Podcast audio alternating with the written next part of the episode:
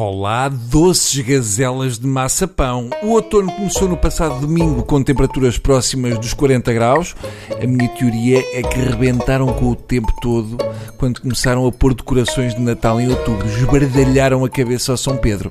Também há quem defenda que isto tem a ver com o aquecimento global, mas se o Trump acha que não existe essa coisa, quem sou eu para o contrariar só porque tenho melhor cabelo? Na verdade, é apenas mais uma mudança de visão neste novo mundo em que começamos a viver. Para muitos americanos, e não só, oficialmente acabou o aquecimento global. Nos Estados Unidos não só foram cancelados todos os estudos de impacto ambiental, como, de agora em diante, estudos de ciência ambiental de organismos do Estado só são publicados após o aval de Trump. Agora é um metade homem, metade delícia do mar quem controla o clima. O indivíduo que se vê bem pelas companhias que prefere o que é plástico ao que é natural vai controlar o ambiente. Trump e filhos são pessoas que acham mais bonito um cisne de loiça do que um tigre vivo. Se tudo correr como está a ser planeado, com o regresso ao carvão, oleodutos no Alasca e o fim das energias alternativas não poluentes, o presidente dos Estados Unidos da América vai dar a machadada final no clima do nosso planeta. Eu não fico minimamente admirado, pelo contrário, até acredito que Trump sabe que existe aquecimento global, mas o chalupa tem 70 anos e para ele só ele existe, portanto, porque raio é que havia de estar preocupado com o estado do planeta daqui por 20 anos. Provavelmente até o chateia que cá a gente. Bom, vamos trabalhar. A mulher de 26 anos foi violada pelos dois homens no interior Foi um dos do temas quentes da semana. O Tribunal do Porto libertou os dois cavalheiros acusados de violação de mulher inconsciente, tendo os juízes considerado que foi um caso de, e cito, sedução mútua sem especial gravidade.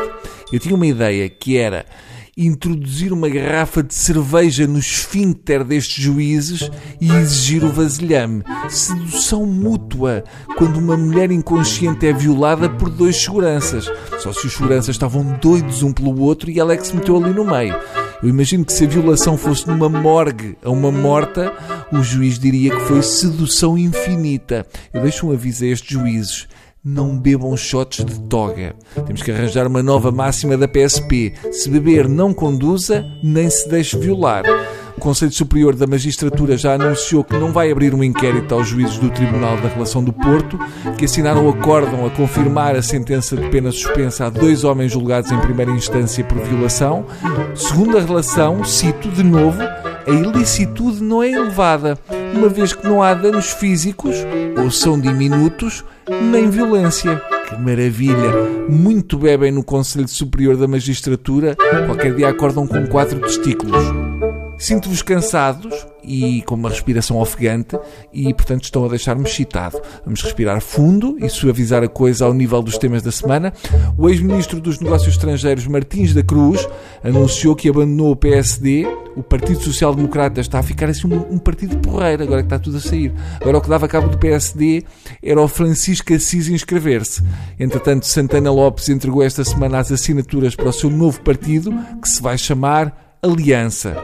Olhando para o que se tem passado no Partido Social Democrata, fazia mais sentido ser o Rui Rio a fazer um novo partido e o Santana ficava com o PSD-PPD. Ou então, com o apoio que tem sido dado à ex-Procuradora-Geral da República, quem devia fazer um novo partido não era o Santana Lopes, era a Joana. Partido Geral da República é bem melhor do que Aliança. Aliás, a propósito disto... Lucília Gago tem 62 anos. Pronto, já temos uma nova Procuradora-Geral da República, Lucília Gago.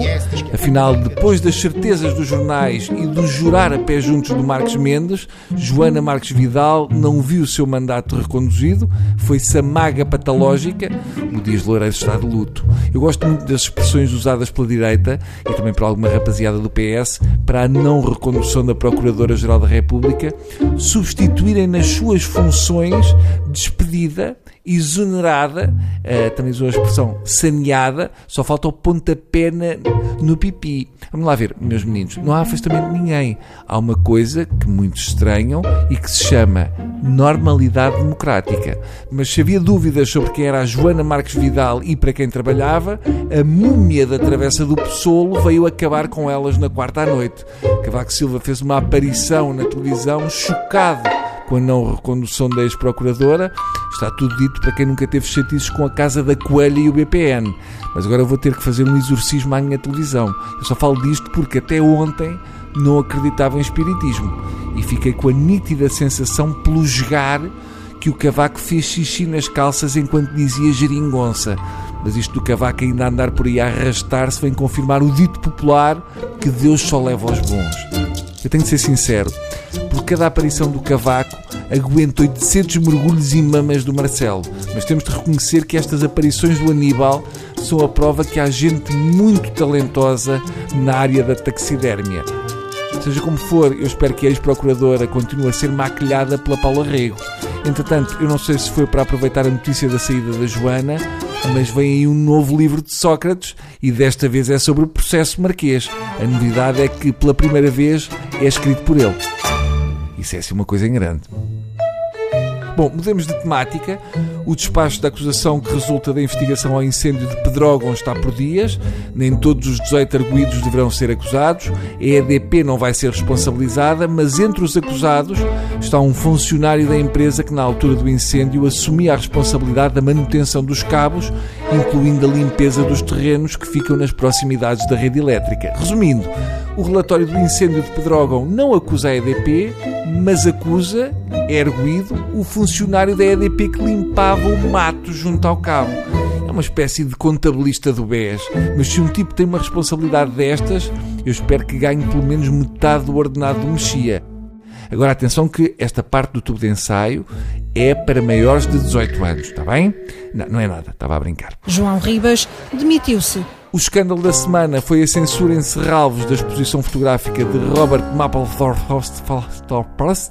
e que levou a que João Ribas, diretor artístico de Serralves, anunciasse a sua demissão. O diretor discordou do facto das peças com caráter sexual estarem numa sala à parte interditas a menores de 18 anos, para além da retirada de imagens com conteúdo sexual mais explícito. Esta é a primeira exposição em Portugal do artista norte-americano que exibe colagens polaroids e fotografias provocatórias e outras de cariz sexual.